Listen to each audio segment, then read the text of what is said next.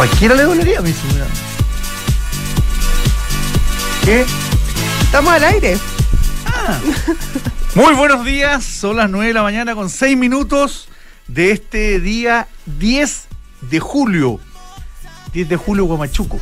10 de julio. 10 de julio estamos eh, eh, en un día importante para este país, pues. ¿Por qué qué pasó el 10 de julio? ¿Cómo? El 10 de julio, Guamachuco, para que tú sepas, fue la última batalla ¿Ya? De la guerra del Pacífico. ¿En serio? La última, el 10 de, por eso se llama 10 de julio Guamachuco, porque fue un sector que se llama Guamachuco, ¿Ya? en la Sierra Peruana, Ya. donde por fin se derrotó a Andrés Avelino Cáceres, que era el famoso brujo de los Andes, Ese era, nos- ese era el famoso que nos brujo de los tenía, Andes. nos tenía vueltos locos.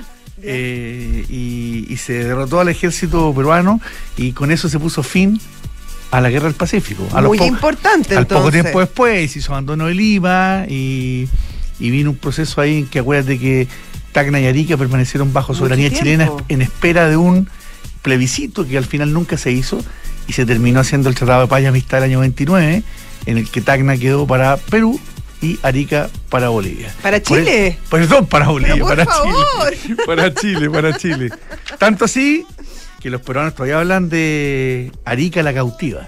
Arica la Así le cautiva. llaman. Bueno, este 10 de julio, un día eh, importante de este año 2023, y ustedes ven, me acompaña doña José Río, que después de un largo periplo que la echamos mucho de menos, ya está de vuelta con nosotros con una ca- cara de risa, ma- maravillosa. Oye, un pero no, fue tan, espectacular. pero no fue tan largo. ¿Cómo te fue? Me fue súper bien, estuve en Argentina, Ah, mira- allá en de los Andes. Mira vos, Sí, sí, estuve en San Martín de los Andes, muy lindo. muy bonito. Me encanta San Martín. Sí, tuvimos una, acá una discrepancia con gente, de la, no contigo.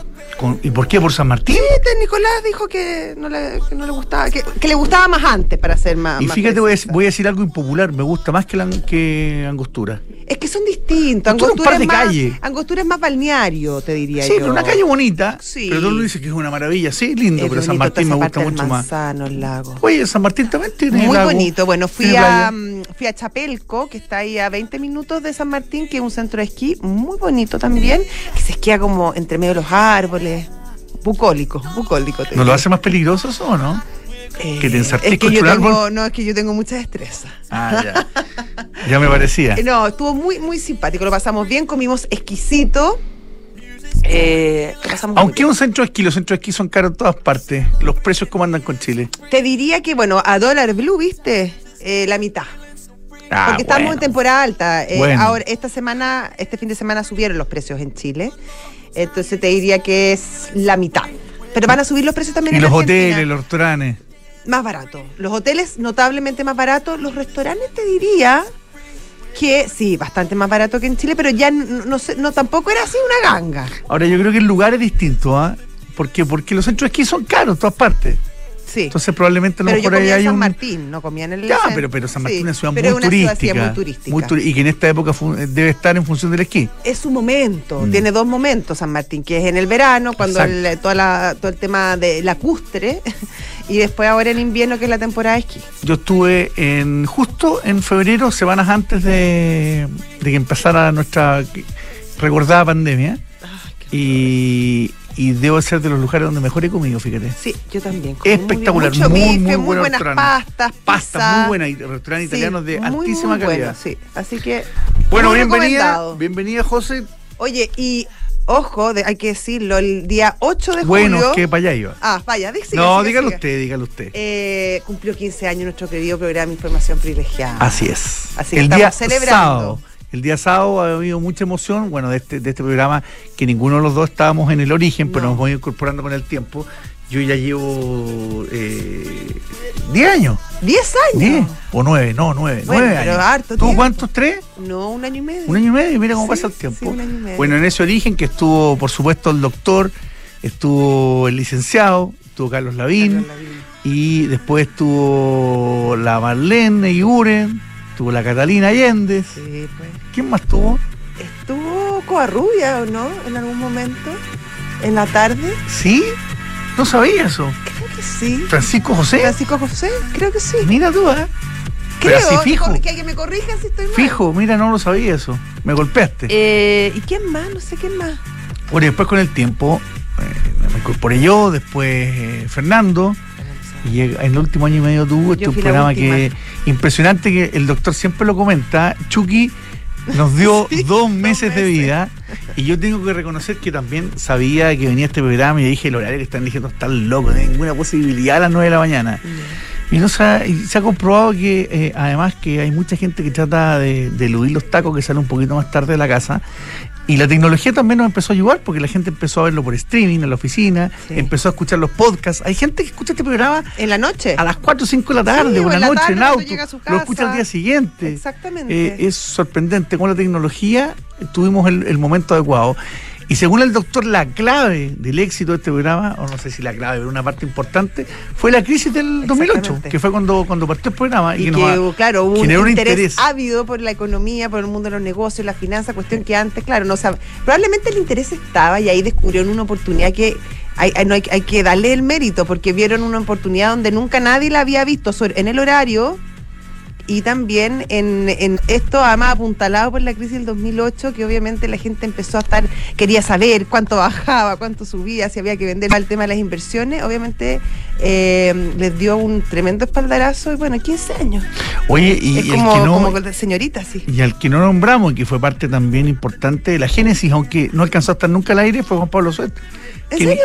Quien iba a ser eh, el, conductor oficial incluso en un principio. ¿Y qué pasó Porque entiendo, entiendo, yo, por lo podemos, mañana lo podemos ratificar, que eh, ni el doctor ni el licenciado iban a tener un rol muy protagónico al aire. Ya. Ellos iban a formar parte del del, del staff, del, directorio, de la parte comercial.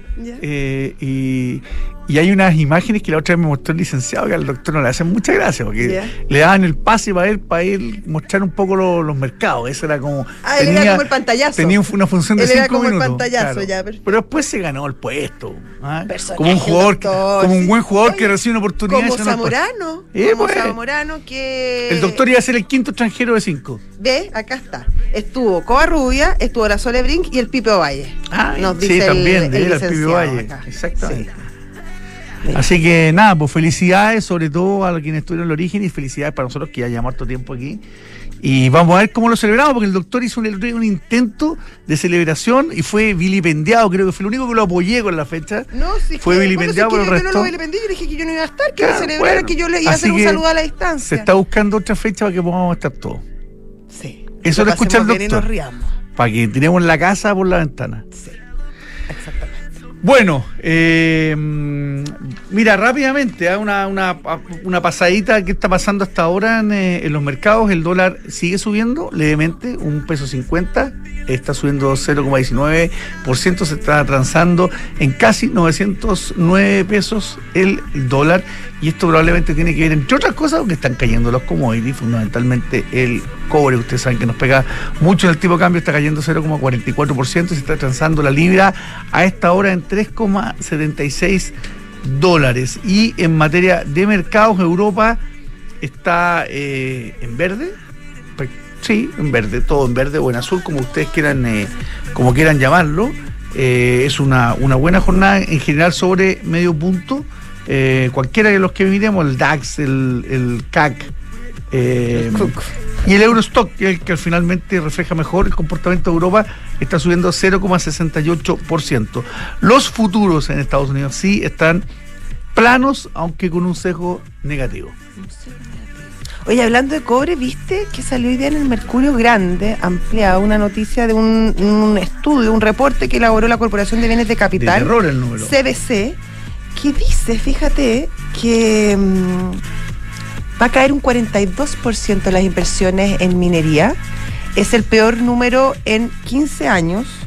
Se estima que van a ser 3.721 millones de dólares lo que se van a invertir este año. Y esto es por básicamente por distintas razones. Uno, porque eh, todo lo que es la falta de reposición de nuevas obras. Y también hay muchas razones de mercado, sobre todo por la incertidumbre constitucional y tributaria. Eh, complejo, sobre todo pensando en, en, los buenos precios que está mostrando el cobre en, en, esto, en, este, en este ciclo. Así que complicado. Ahora anunció, viste, el Ministerio de, de, de, Economía todo un plan para apurar la permisología de los proyectos. Eh, así que eso podría tener un impacto Ahora uno lo positivo. escucha eso acá en todos Sí, los lo gobiernos, diciendo. que los lomos de toro, que el fast track y todo, pero al final volvemos a lo mismo. Fíjate que yo el sábado estuve con un importante ejecutivo de una constructora grande de este país que, que construyen eh, infraestructura en general, entre otras cosas, para la gran minería. Y me comentaba un panorama bastante, bastante oscuro para el sector, porque hoy día fundamentalmente eh, hay un problema de financiamiento. No hay financiamiento para el, para el sector construcción, ya para lo que sea, ah, o está muy, muy, muy bajo, y las grandes constructoras están eh, terminando obras con capital propio, que en general no es el, el- Claro, No el estándar que estábamos acostumbrados. Y, que, y que además las constructoras normalmente por el tipo de negocio que es, van trabajando con la pata que viene y, y- y- y es una, una bicicleta en el buen sentido la- de la palabra. Y en ese sentido cuando les cortan el chorro, les cortan el agua desde el sector financiero, por, por razones obvias también, porque la, la banca finalmente tiene que ser muy responsable en ver qué presta, porque lo vamos a recordar una de las tantas veces que lo hemos dicho, nueve de cada diez pesos que presta la banca son de los propios ahorrantes. La gente, cualquiera de nosotros que tiene un fondo mutuo, un depósito Claro. plazo, es esa plata la que le prestan a, a las personas, a los hipotecarios, a las empresas. Y eso es lo que están cuidando hoy porque el panorama económico está malo. Y, Claro, es no, evidente, no, no hay que hacérselo el leso. y no se avisora un cambio por más que la inflación sabemos que va a bajar, que vamos a tener una baja de tasas, pero estas cosas tampoco son eh, automáticas y el sector minero está golpeado por, por este tema. O sea, hay riesgo que queden proyectos eh, a mitad de hacer o avanzados y no puedan ser terminados, se tengan que parar porque las grandes constructoras no tienen financiamiento para seguir operando. Tremendo. Y eso lo vamos a ver, a acuérdate de, esto, lo vamos a ver en, en- en dos, tres meses más empezar a escuchar, cuando empiece a hacer eh, crisis este tema. Claro, siempre dicen que va la, este tema van como con, con un cierto rezago, obviamente, cuando se empieza después a notar lo, lo- la estrechez que le llaman. Estrechez de corazón. Qué buena esa canción, me encanta. es como mi favorita de los prisioneros. ¿Sí? Sí, Ah, mira tú. ah. te diría yo. Son buenos los prisioneros, pero no sé si tengo favoritos de ellos. ¿no? No. Oye, ¿viste em, estas reuniones que han tenido la semana pasada? Bueno, me imagino que lo estuvieron conversando respecto a las reuniones que tuvo el ministro Marcel con distintos grupos, con los empresarios de la CPC em, y con también con las pymes respecto al pacto fiscal, pero sobre todo enfocado en estas em, medidas pro crecimiento, 36 medidas que apuntan básicamente a, por ejemplo, apuntalar el sector de la construcción, lo que tú estabas hablando, eh, y otros temas. Y también eh, en una segunda etapa, y yo creo que ahí es súper importante, dado todo lo que ha pasado con el tema, con el caso convenios, como le llaman, respecto al uso eficiente y transparente de los recursos y cómo finalmente...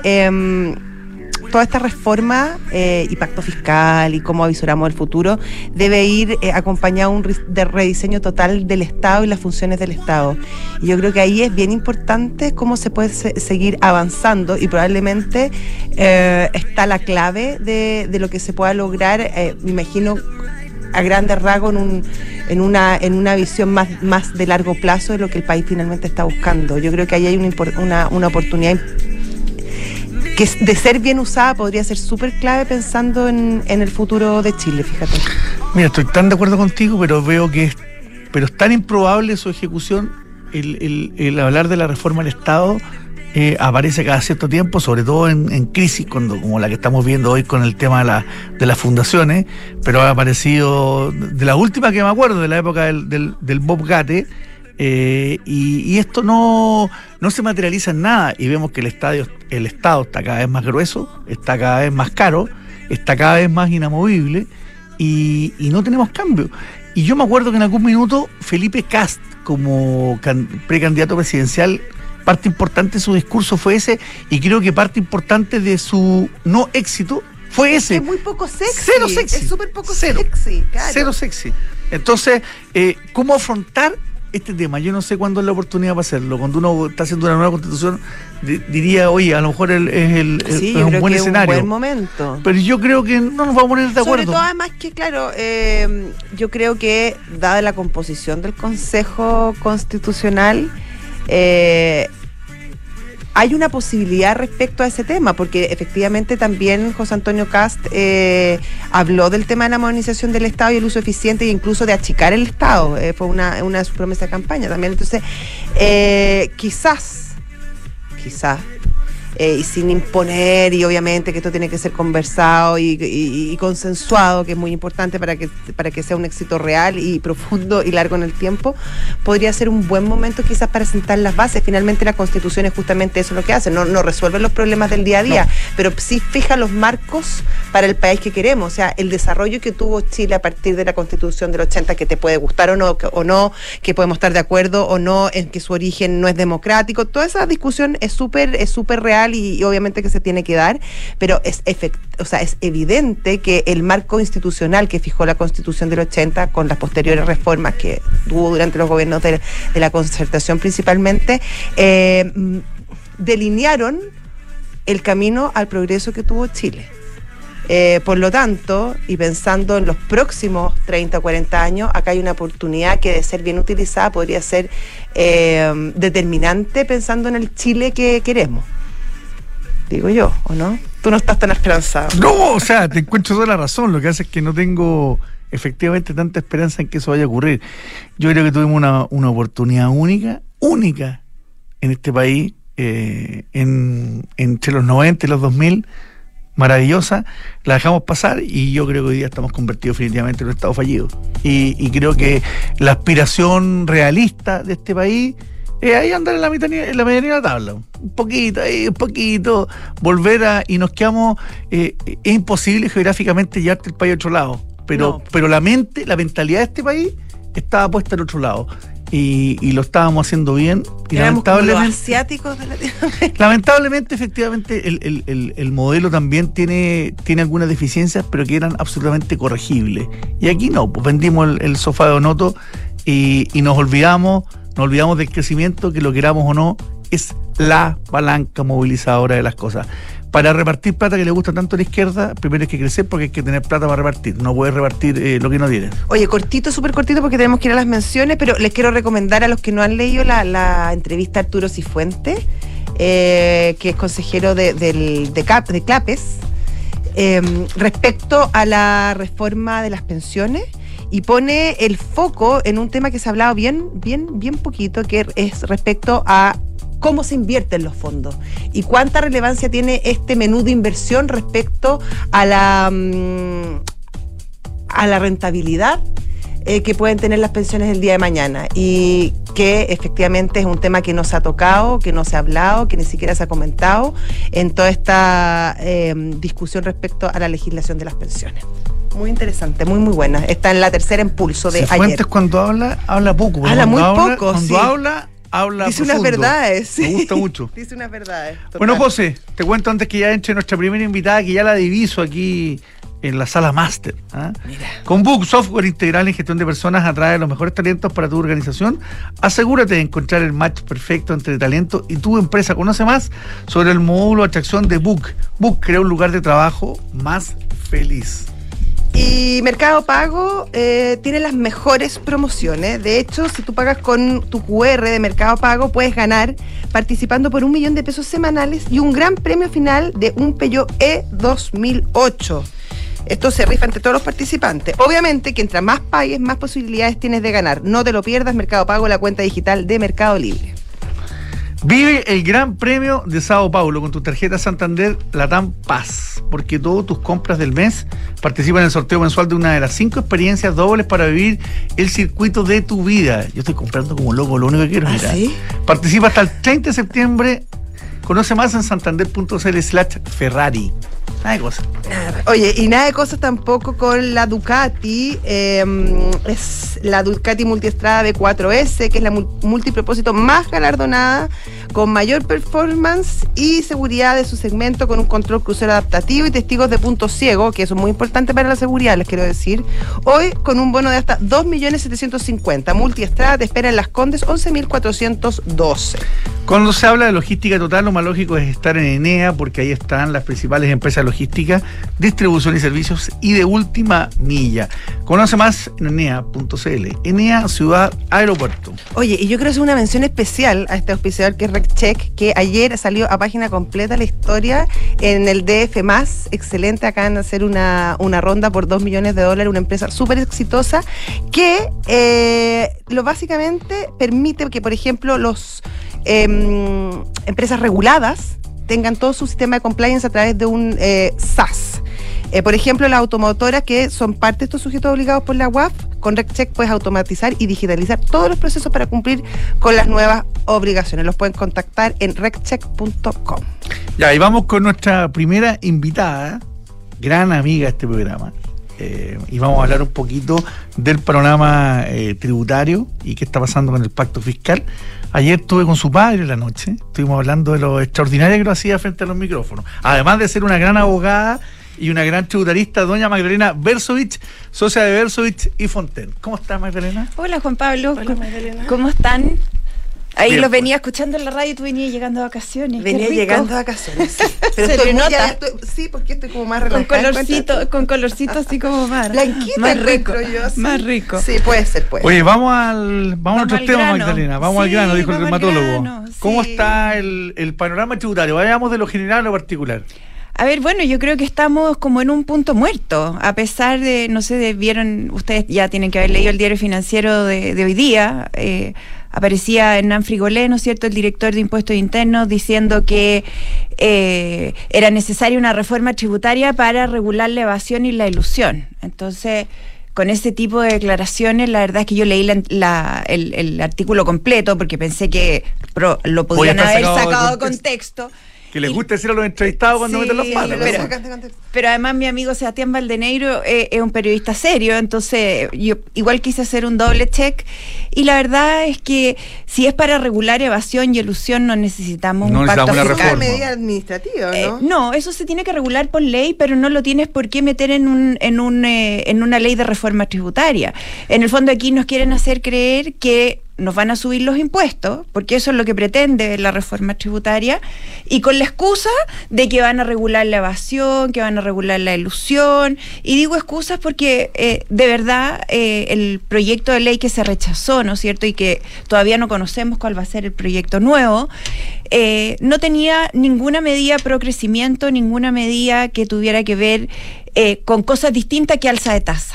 Entonces, la verdad es que necesitamos de una vez por todas ponernos serios, hablar de un pacto fiscal como se ha escrito hasta el cansancio, y pacto fiscal en el sentido de poder de una vez por todas decir, bueno, qué es lo que queremos, para dónde vamos, lo que tenemos hoy día, francamente, ya eh, es una estructura, son como esos vestidos que uno cose, cose, cose, y por más que cose, ya no le cabe.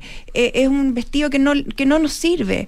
Eh, existe demasiada regulación, demasiada norma de excepción, muchas exenciones dando vuelta que hoy día no tienen ninguna razón de ser. Necesitamos modernizar el Estado, todo lo que tiene que ver con impuestos negativos, de poder transferirle a las familias más vulnerables el, el IVA que consumen eh, en los alimentos, porque una persona que gana un millón de pesos y una persona que gana 400 mil pesos, el sacrificio económico que hace para comprar un kilo de pan no es igual, ¿no? Entonces, de una vez por todas tenemos que hacernos cargo y si queremos realmente un- una reforma tributaria, ya yo creo que hablar de una reforma tributaria es un término que, que- que no conversa con la realidad, necesitamos hacer un pacto fiscal. Magdalena, pero ese- el término, uno, uno vio como un cambio de discurso del ministro y empezó a hablar hace, un- hace algunas semanas de pacto fiscal. Mm. Respecto a lo que estaba hablando antes y, que, le fue, y que recibió un portazo incluso de su propia gente, porque recordemos que eh, eh, la- el proyecto fue rechazado porque no, no consiguió los votos en la Cámara donde, donde tenían los votos para hacerlo y no Mm. Sí, lo consiguió. Por el 8M. Eh, así- entre otras cosas. Y, y, eh, el punto es que eh, a los que no somos expertos pareciera que hay casi cambio de nombre de, de reforma tributaria a pacto fiscal. ¿Qué realmente hay hoy distinto a lo que se estaba planteando hace algunos meses atrás? A ver, Juan Pablo, texto no existe. Por lo tanto, son puras especulaciones. Se quiso validar el pacto fiscal, ¿no es cierto?, a través de lo que se llamaron los diálogos ciudadanos. Se llamó a distintos actores, los stakeholders, ¿no es cierto?, eh, relevantes en este proceso, para validar no sabemos qué, porque cada uno hizo una propuesta respecto de lo que le gustaría, de lo que pensaría, pero la, el proyecto propiamente tal estaba rechazado. Y por lo tanto, esos diálogos ciudadanos que se hicieron con posterioridad son eh, a lo mejor una declaración de buenas intenciones, pero no tenemos un texto. Entonces yo creo que eh, habiendo sido rechazado el proyecto por ley, no se puede volver a presentar, ¿no es cierto?, sino hasta un año después. Lo que se va a hacer ahora es meter una serie de indicaciones para que el Senado pueda, y a través de la Comisión de Hacienda, ¿no es cierto?, pronunciarse. Sí, no está claro si se va, se va a seguir esa estrategia o si va a mm. ser finalmente en, en marzo. Eh, sin embargo, durante esta semana, como comentaba, la semana pasada, comentaba Juan Pablo Larraín, sí se presentaron ciertos avances respecto a estas medidas pro crecimiento, mm. que también incluyen ciertos temas tributarios. Por ejemplo, eh, destaca el, régimen de depreciación instantánea y la rebaja del impuesto corporativo a 25%. Es semi-instantánea, no instantánea. Bueno, ¿Pero eso también representa un avance desde tu perspectiva? Mira, yo creo que son parches curitas cuando estamos con un, con un enfermo que está conectado a oxígeno y, y en, en últimas en últimos estertores. La verdad que todo ese paquete hoy día parece insuficiente. Tenemos un, un, tema de recaudación que ha bajado muchísimo. Eh, la, el alza en, recaudación se, se, explica exclusivamente por el precio del cobre. Nosotros sabemos que cuando los commodities como el cobre están bien el royalty es, un gran aportador de recursos fiscales, pero si tú revisas la recaudación a nivel de renta, excluyendo, como digo, el royalty y el IVA, eh, el tema va para abajo. Entonces tenemos que ser innovadores, tenemos que buscar cosas nuevas. Yo creo que eh, es hora de abandonar las cosas que nos tienen entrampados en, en, una lucha que te fijas que no se avanza, porque eh, no, vemos avances concretos. Este, este paquete de medidas sí, pero son parches puritas, son nominales. Y más de, ¿tú crees que una pyme tiene plata para invertir en inversión y desarrollo? En investigación y desarrollo. No, pero probablemente si le dieran facilidades eh, y incentivos para que inventara, eh, invirtiera, podría a lo mejor ir caminando hacia, hacia, ese lado. Pero es que esa gente hoy día está preocupada de hacer la caja para pagar el PPM, para pagar los IVA. Sí. Eh, ¿qué, más, ¿qué es más importante a tu juicio? Simplificar el sistema tributario hoy que es bastante complejo, se ha ido además enrareciendo con, con los mm. años. ¿Qué tarea es más fundamental?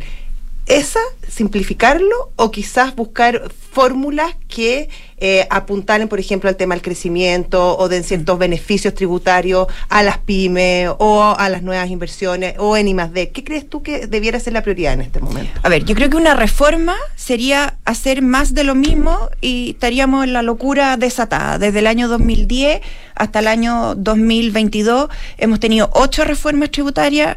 Yo estoy preparando una presentación que me pidieron y, y hice la línea de tiempo y la verdad es que seguir parchando este traje, este traje ya se gastó. Entonces, ¿Qué es lo que proponen? Mira, la gente que ha estado igual que nosotros en situaciones de, de PIB per cápita y, en situaciones políticas complejas, se han tenido que sentar a la mesa y, y, decir, por ejemplo, en Estonia, en Finlandia, eh, en Irlanda, han tenido que sentarse y decir, ¿saben qué más? Vamos a tener que establecer un sistema simplificado, vamos a tener que, por otro lado, porque esto tiene, tiene dos caras. Una cara desde el punto de vista de la recaudación, que es el esfuerzo que hacemos los ciudadanos por entregar nuestros recursos al Estado, y por otro lado, tenemos la digitalización del Estado y la ciberseguridad. Entonces, si nosotros no logramos tener esas dos caras bien claras, bien definidas, vamos a seguir haciendo lo mismo y vamos a generar más locura en el sistema con espacios de evasión que le permiten a un ministro de Hacienda, como Mario Marcel, al día siguiente que se rechaza la reforma tributaria, darse gustito y decir que estábamos todos los asesores tributarios celebrando, ¿ah? como si nosotros fuéramos unos sinvergüenza. Entonces, ya está bueno ya nos han pasado gato por liebre, tenemos todo el tema, el tema de las fundaciones, lo venimos diciendo desde hace mucho rato, el tema de cómo se gastan los recursos de los chilenos es fundamental. No vamos a aportar un peso más al erario nacional si ellos no son responsables de qué se hace con nuestra plata. Se hizo una evaluación de 700 políticas públicas, de planes. En solo tres que fueron aleatorios, se, se encontraron más de 5 mil millones de dólares de ineficiencia de plata que nadie sabe dónde está, en la JUNAEP se encontraron, o, en uno de esos organismos, los computadores para los niños guardados en bodegas que estaban podridos porque se habían inundado.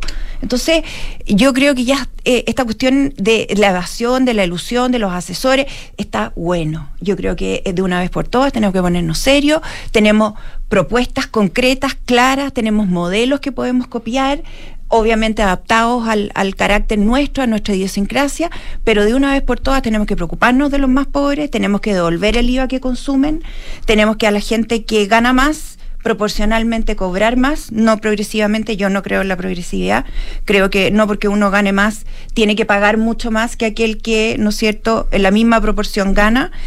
Y también tenemos que tener un régimen que se acabe con el tema de los permisos. Aquí las empresas para poder facturar, tengo amigas mías con startups que impuestos internos no les libera la facturación en línea porque no pueden comprobar la actividad económica y le exigen los contratos cuando los contratos hoy día no se celebran por escrito. Los contratos hoy día son digitales. Y el, mundo cambió. y eso no, no, no se percibe. Magdalena, hay un. Es evidente que la gente. Perdón la vehemencia, pero. Está muy bien, es parte de este programa. Parte, eh, sabemos que la gente con menor recursos paga mucho impuesto con el IVA. Y Proporcionalmente, claro. Pero eh, gente de clase media, media baja, que también paga una parte importante proporcionalmente de eso en IVA, no paga el impuesto a la renta. Y en Chile el impuesto a la renta lo paga muy poca gente. Sé que políticamente es difícil hacer crecer esa, esa torta, sobre todo hacia abajo. Eh, técnicamente me imagino que es súper viable, pero ¿le ves, ves realismo de que el impuesto a la renta también lo pueda pagar más gente, aunque sea muy poco, pero que más gente pague impuesto a la renta en este país? Sí, Juan Pablo, yo, yo no lo veo difícil. Creo que si uno explica bien de qué se trata, eh, la gente que hoy día gana más de, menos de 800 mil pesos no paga impuesto a la renta. Pero tú puedes establecer un sistema como lo hacen, por ejemplo, en Estonia, que todos pagan 20%, los que pagan desde las 800 menos de 800 mil pesos, que ganan, hasta el gallo que gana más de 200 millones, que en Chile es el que paga el 40%, entonces todos pagan parejo 20, pero ¿dónde haces la diferencia? ¿Dónde haces la discriminación positiva? En tomar en consideración las circunstancias personales de ese contribuyente, cantidad de hijos, educación, cómo el lugar donde vive, cuáles son las necesidades en el fondo de esa familia, y tú por una vía inteligente, y hoy día además que tenemos el sistema de compra y ventas digitalizado, ¿no es cierto? Las facturas y las boletas están, ustedes mismos cuando uno va a comprar a cualquier parte te dicen, ¿quiere la copia? No, no quiero la copia, pero eso es una boleta que se va simplemente, ¿no es cierto?, a los sistemas digitales y, y computarizados de impuestos internos. Piensa tú que, eh, y si, no, no quiero eludir la pregunta, pero yo creo que sí sería viable proponerle a la gente que se formalizara una vez por todas. ¿Cuántos de ustedes aquí? Yo tengo niños míos que van a preuniversitarios con profesoras que jamás me han dado una boleta. ¿Ah? Va una peluquera a mi casa a hacerme las manos. Ya, pero eso no está bien. Está pésimo. Los piscineros, los jardineros. Todo, todo. también es, claro. Pero está lleno de actividades formales. Gente, claro, toda esa gente que criticarla y que está muy bien criticarla la, la, la, la, boleta ideológicamente falsa, que está muy bien criticarlo porque estaba muy mal y es un delito, pero la misma gente que no le paga a la peluquera, la niña que le hace las uñas, al jardinero, eso es toda economía informal que no está tributando. A esa gente no es, es la que tenemos que convocar. No, es mucha no plata. No se puede ni siquiera calcular porque es una cifra negra, no se sabe. No, pero de esos ingresos de esas personas son ingresos relevantes. Por supuesto, pero, son 500 lucas. pero a ellos hay que convocarlos de una manera atractiva. ¿Te fijas? Hay que tener fórmulas que nosotros no tenemos por qué inventar la rueda. Si esto pasa en todas partes del mundo, lo que pasa es que han, pasado en distintos momentos. Entonces hay que ir a buscar a aquellos países que han sido exitosos en hacer estas medidas, en, en incentivar en el fondo la formalidad. ¿Cómo incentivas la formalidad? Por ejemplo, eh, lo que se ha hecho en otros países es que cuando las peluqueras, las profesoras de clases particulares, etcétera, se les dice, mire, todo lo que usted facture durante el mes, usted va a poder rebajar del impuesto que va a tener que eventualmente pagar ciertos gastos o le voy a presumir una cantidad de gastos sin que usted me los tenga que acreditar. Después, por ejemplo, ¿cómo se incentiva que la gente de, no, no evada IVA? Vamos al, a los chinos, y nosotros lo tuvimos en alguna época, a un sistema de tómbola. Entonces cada boleta tiene un número y entra en una especie como de polla gol, que la gente que saca el número se gana, no sé, dos millones de pesos, tres millones de pesos. Entonces todo el mundo anda exigiendo su boleta porque todos quieren participar en el concurso, ¿te fijas? Entonces hay alternativas, o sea, eh, entretenidas que se pueden aplicar, que la tecnología está, que yo creo que nos van a llevar a un resultado por lo menos distinto de la locura en la que estamos metidos hoy día. Llevamos 10 años 12 años haciendo lo mismo. ¿Y qué es lo que tenemos? Un sistema que no entiende nadie, gracias a Dios, porque de eso yo he vivido los últimos 30 años, y, y que además se hace muy difícil de cumplir. La gente quiere cumplir. Mayra, ¿tú crees que es posible ya hay agua en la piscina para rein- reintegrar nuevamente el sistema? Totalmente. Yo creo que si vamos a un pacto fiscal con, INEA, con estas ideas que te digo yo, eh, innovadoras, podríamos eventualmente volver a una integración. A lo mejor podríamos pensar que los más grandes no. ¿No es cierto? Y que queden desintegrados, eh, que los chicos queden integrados. Ahí pero que- eso también eh, eh, eh, vuelve a, a co- a complejizar el sistema, ¿no debería ser parejo igual para todos? Es que tú no puedes tratar igual a los que son distintos. Tú no puedes tratar igual al señor que vende el- los diarios en el kiosco a la, al AN que tiene abierta su acción en bolsa. Yo creo que tiene que haber un traje perfecto para cada uno y lo que tiene que haber es claridad en las reglas y que de una vez por todas nos pongamos serios y no vayamos a la Sí, retroactividad. pero hay que tener ojo que eh, no se produzcan incentivos perversos para que el señor del kiosco no quiera crecer y convertirse en LAN porque va a tener que pagar tanto, tantísimo más y tanto más complicado. Pero es que todo eso ya está ultra estudiado, está ultra resuelto. Los países desarrollados han establecido mecanismos maravillosos para que la gente quiera crecer. eh, y, y como te digo, no, no, no se va a tratar aquí de juntar a pura gente que se ponga a pensar qué es lo que vamos a hacer, porque esta cuestión es un copy-paste. Lo único que necesitamos es tomarnos bien las medidas para hacernos el traje que nos quede perfecto. Como última pregunta, ya tenemos que ir, no estamos un poco pasados. ¿Devolverle el IVA a la gente Más vulnerable. Más vulnerable, eh, operativamente es complejo o no? Cero. Tú tienes todas las boletas hoy día eh, a través de digitalización, tan digitalizadas. Entonces tú puedes establecer dos mecanismos. Hace, hace un par de meses me tocó escuchar a un canadiense que fue el ministro de Hacienda eh, de la pandemia en Canadá. Y él contaba que a los cuatro días de aprobarse los bonos para el COVID, la gente tenía depositada en sus cuentas eh, los bonos. Entonces, esa misma gente, tú le depositas en su cuenta cada tres meses una cierta cantidad que equivale a la proporción de IVA de lo que se presume consume una familia con una X cantidad Ya. de número de personas. Ah, es una presunción, no, no un cálculo exacto. es que lo que pasa es que si vas a cada uno de los gastos, eso- se hace muy engorroso. Por eso pensaba que, pensaba que era complejo. Los canadienses optaron por este segundo modelo, que es maravilloso, que en el fondo es un monto fijo y que la gente ahí, eh, retomo un poco con lo que tú me preguntabas, quiere formalizarse porque quiere ir a buscar esos beneficios que el Estado está dando. ¿Te fijas? Ya, Magdalena, eh, siempre mucha pasión, pero mucha información. Hablo mucho, Así que muy No, buena. que me gusta mucho. Está muy bien. Magdalena Versovich, socia de Versovich y Fonten. No, no, hablan- Versoviche y compañía. Y- Abandonamos a, a don Hernán. Sí. Están solos ahora. Ahora estamos, Pero no, estamos en una oficina nueva con José Miguel Bambach, con Claudio Campos, Perfecto. Carlos Correa. ¿Dónde y- están? Estamos aquí al lado, en Alonso Córdoba con Cerro Colorado. Ah, pero muy bien. Sí, Vecino. Muy vecino, bien. así que puedo venir caminando. Me convían todos los días, yo vengo. Oye, estamos a curar la palabra.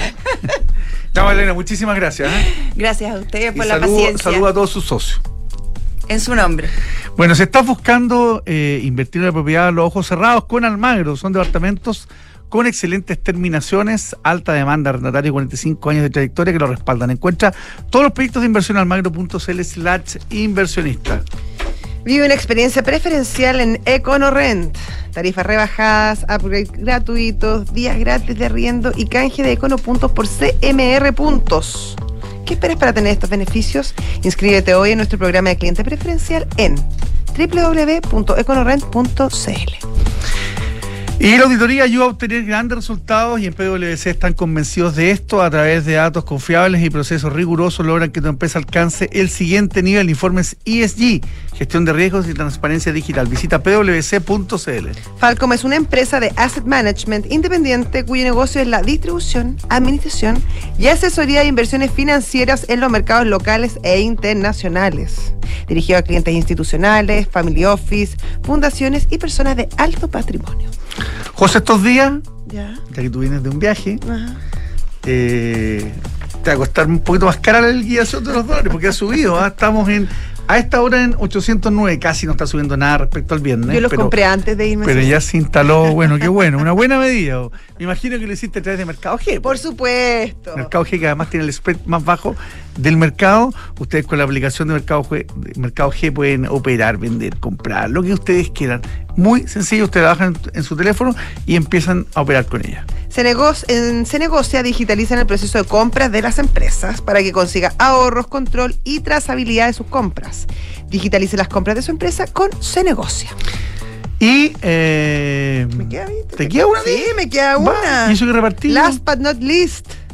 Independencia Renta Inmobiliaria. El fondo inmobiliario que promedia un dividendo yield anual de 6,5% en los últimos cinco años. Tremendo. Y sobre el 8%, escúchame bien, eh, querido Juan Pablo, el 2022, liderando los índices de dividendos repartidos por los fondos inmobiliarios transados en la Bolsa de Comercio. Invierte en Independencia Rentas Inmobiliarias y recibe sus dividendos trimestrales. Buenísimo, ya. Y ahora sí que estamos con nuestro siguiente invitado, Javier Guerrati Así se dice, ¿no es cierto? Perfecto. Javier Grande, fundador y director ejecutivo de la Fundación Chile Se Educa y que vamos a hablar sobre todo de educación financiera, un término que, eh, que a la autoridad, que a la banca y al mercado de capitales le gusta mucho, pero que es difícil de bajar. Muy difícil. Cuenta, porque, porque también es... Eh, suena complejo. Esto es como cuando uno está en el colegio y dice no me gustan las matemáticas y le cuesta las matemáticas y, uno se convence que le cuestan las matemáticas. Aquí también yo creo que la gente lo ve como una cosa compleja y me da la impresión que tampoco es tan compleja. Exactamente. Bueno, primero muchas gracias por la invitación. Justamente en la fundación lo que apuntamos es esto que suena tan complejo, las finanzas, ustedes hablan acá bastante del mundo financiero. Tratamos de aportar con nuestro granito de arena. Exactamente. Eh, nosotros lo que tratamos de hacer es hacer esto que suena tan complejo, hablar de los basis points, del yield, tratamos de hacerlo en simple para las personas. Nosotros tratamos de, en el fondo, llevarlo al lenguaje que ellos usan en el día a día. Nosotros no vamos a hablar de, justamente renta fija, renta variable, vamos a hablar de el presupuesto de fin de mes, el supermercado, cómo llegar, cómo en el fondo ir ahorrando, invertir lo poco que van juntando, etcétera. ¿Y eso lo hacen a, a través de alguna herramienta? ¿Van a los colegios? ¿Van a la junta de vecinos? ¿Cómo, cómo operan? Buena pregunta, mira, partimos, la fundación nace en octubre del 2020, todavía veníamos saliendo de, de la pandemia. Entonces partimos en Saliendo más o menos nomás todavía. Estábamos como en la mitad de la pandemia. Estábamos, todavía un poco. fue más corta eh, sí. Eh, pero, pero básicamente todavía no, no, teníamos tanta presencialidad. Entonces lo que hicimos fue partir en redes sociales. Y ese, en fondo, construimos una red que hoy en día tiene más de 60.000 personas que nos siguen. Y ahí íbamos creando contenido educativo pero complementario a esto, hemos venido desarrollando cursos de educación financiera, que es en el fondo el foco de la fundación hoy en día. ¿Y a quién está dirigido estos cursos? Está dirigido a gente que tiene un nivel de conocimiento de educación financiera medio o bajo. Eso es nuestro foco hoy en día. ¿Y, ¿Y cómo se financian? ¿Esos cursos son gratis, son pagados? ¿Quién los apoya para poder financiarse? Una buena pregunta y en eso estamos. Hoy en día es autofinanciar. Nosotros, todos los que trabajamos en la fundación, estamos activamente cooperando mes a mes pero estamos ya en conversaciones con distintas instituciones financieras o de, distinta índole para buscar financiamiento. Al final, lo que queremos nosotros es expandir la educación financiera en Chile y, es muy grande la tarea. Después, si quieren, podemos hablar un poco de la situación en Chile pero hoy en día no tenemos aportantes externos de que nos y el ser fundación hoy día con lo, que, con lo que está pasando eh, ir a buscar plata al Estado es complicado pero a lo mejor los privados menos pero eh, eso de llamarse fundación ya lo, los hace como estar en un en un grupo de sector apuntado? Mira, e, es un momento complejo hoy en día ser fundación, sin duda, y, es doblemente complejo. En primer lugar, mencionaste el Estado. El Estado hoy en día, claro, las transferencias a fundaciones va a ser complejo, eso no tenemos ninguna duda, pero también los privados están en un mal momento. O sea, estamos en una situación económica adversa y de las primeras cosas que se corta cuando la situación económica está mala son las donaciones. Eh, entonces, estamos en un momento complejo pero lo que sí hemos visto mucho interés por ayudar en la educación financiera. Eh, hay un amplio consenso en Chile de que necesitamos educación financiera. No basta con darle solo ingresos a las personas, sino que tenemos que enseñarles cómo usar el ingreso que ellas tienen. Em, claro, yo creo que ahí también hay una oportunidad para, para todo un sector de la economía de eh, hacer más accesible este conocimiento y por lo tanto que la gente se integre de mejor manera eh, al mundo financiero, al mundo de la economía. Y ahí podría haber una posibilidad respecto a aportes que podrían recibir ustedes. Ahora, lo importante es ahí también cómo ustedes justifican, hacen el gasto y dónde van a apuntar eh, la acción. Totalmente. O sea, yo creo que en la medida que uno vaya demostrando, y es un desafío muy relevante que tienen las distintas fundaciones, de cómo demostrar el impacto social que están generando. Eso es, es algo muy difícil y no es fácil de medir. Nosotros hemos trabajado harto. Claro, ¿cómo lo miden? ¿Lo han medido hasta ahora? Sí, lo estamos midiendo. eh, por ejemplo, en los cursos vemos la capacidad, uno, de entendimiento de conceptos, de, de conceptos de ahorro, de inversión, de, de- en general de la educación financiera, pero también vemos cambios de conductas de las personas. Vemos cómo están cambiando su comportamiento de ahorro, de endeudamiento y distintas variables, pero no, no es una tarea fácil. ¿Cuánta Eh, gente ha pasado por, su, por sus capacitaciones? Tenemos más de 500 personas a la fecha en las capacitaciones y, y, lógicamente queremos expandirlo y- y estamos trabajando en eso.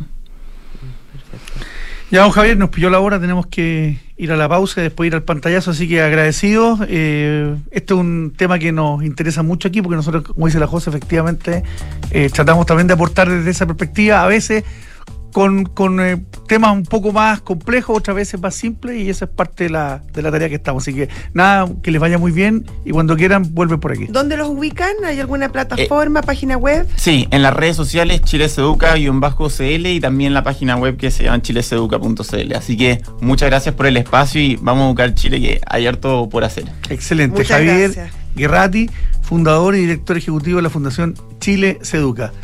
José, vamos a la pausa y volvemos con el pantalla a saber qué está pasando en el mercado. En Falcom Asset Management somos expertos en inversiones. Nuestro compromiso es dar seguridad a nuestros clientes que los ayudaremos a alcanzar sus objetivos financieros de largo plazo. Falcom Asset Management es liderado por sus socios, quienes con su experiencia permiten asegurar la continuidad de la filosofía de la compañía, la calidad de los procesos y el servicio a los clientes. En Falcom Asset Management construimos relaciones duraderas con nuestros clientes, basadas en excelencia, servicio y confianza. Se negocia es número uno en soluciones de abastecimiento para tu empresa. Con más de 25 mil proveedores conectados en línea, Se negocia cuenta con soluciones digitales para tus licitaciones, portal de compras, gestión de contratos, financiamiento y pago de proveedores. Visítanos hoy en cenegocia.com. Se negocia, innovación en compras y abastecimiento. Preparados, listos. Vive el Gran Premio de Sao Paulo. Con tus tarjetas Santander Latam Paz, paga el supermercado, la benzina y todo lo que necesites. Todas tus compras del mes participan en el sorteo mensual de una de las cinco experiencias dobles para vivir el circuito de tu vida. Inscríbete y participa desde el 1 de junio al 30 de septiembre del 2023. Conoce más y encuentra las bases en santander.cl slash Ferrari. Santander, tu banco. Infórmese sobre la garantía estatal de los depósitos en su banco o en www.cmfchile.cl. ¿Eres automotora y ahora tienes que reportar a la UAF? ¿Tienes claridad de las obligaciones y procesos a implementar? Con RecCheck puedes automatizar todo el ciclo de cumplimiento a través de un solo software, sin interferir en tus procesos comerciales e incorporando mejores prácticas ESG. Fácil de implementar y de forma 100% digital. Cumplir con la regulación de forma ágil y amigable es posible. Ya son más de 150 clientes en Latinoamérica. RecCheck con Q por un ecosistema de negocios más ágil, transparente y sostenible. RecCheck.com Mercado Pago es la cuenta digital de Mercado Libre y juntas van de la mano. Nos unimos para que de forma fácil, rápida y segura puedas tener todas tus finanzas en un solo lugar. Acceder a la tarjeta Mercado Pago gratis, realizar transferencias gratuitas y retirar efectivo. Date cuenta, abre tu cuenta digital. ¿Sabías que Book te ayuda a optimizar tu tiempo en el trabajo? Book es un software integral de gestión de personas que centraliza la información esencial de cada colaborador en una misma plataforma para que puedas gestionar vacaciones, licencias, permisos, liquidaciones y más en solo unos clics y desde donde quieras. Conoce más sobre Book y sus diferentes soluciones para ti y tus colaboradores en buk.cl. Book crea un lugar de trabajo más feliz. Invertir en un departamento no es fácil. Miles de dudas te saltan en un momento. Que en qué comuna compro, en cuánto lo puedes arrendar, pero con Almagro me fui a la segura. Es que cuando me dijeron que aseguraba la rentabilidad de mi inversión, porque según los brokers de propiedades, los departamentos Almagro son los primeros en ser arrendados y que permite tener arrendatarios responsables y de calidad, la respuesta fue fácil. E invertí a ojos cerrados. ¿Quieres saber cómo lo hice? Entra a almagro.cl slash inversionista. Almagro De acuerdo con un estudio anual que realizamos en PwC Chile, el 48% de los CEOs está extremadamente preocupado por el riesgo de inestabilidad social e impacto ambiental.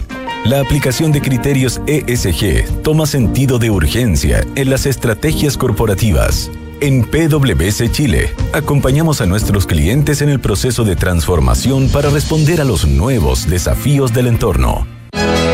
Independencia Rentas Inmobiliarias, la cartera de propiedades que ha generado los mayores y más estables flujos desde 1990. Fortalezca y equilibre sus ahorros, invirtiendo en Fondo Independencia Rentas Inmobiliarias, diversificado en activos logísticos y comerciales con rentas en UF. Reciba trimestralmente sus dividendos. Consulte por Cefin Rentas a su corredor de la bolsa.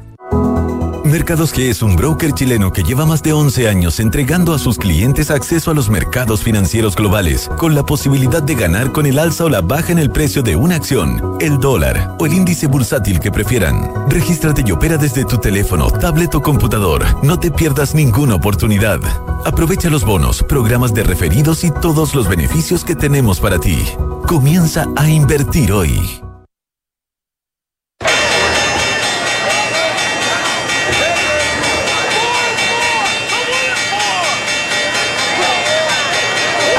¿Cómo no nos dicen antes? Vamos a ir de inmediato entonces a ver qué está pasando.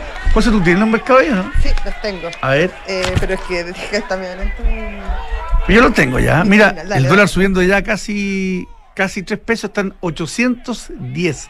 Está subiendo 0,37%. Las materias primas, mira, el cobre se dio vuelta un poquito, ya está en terreno positivo, muy plano en terreno positivo.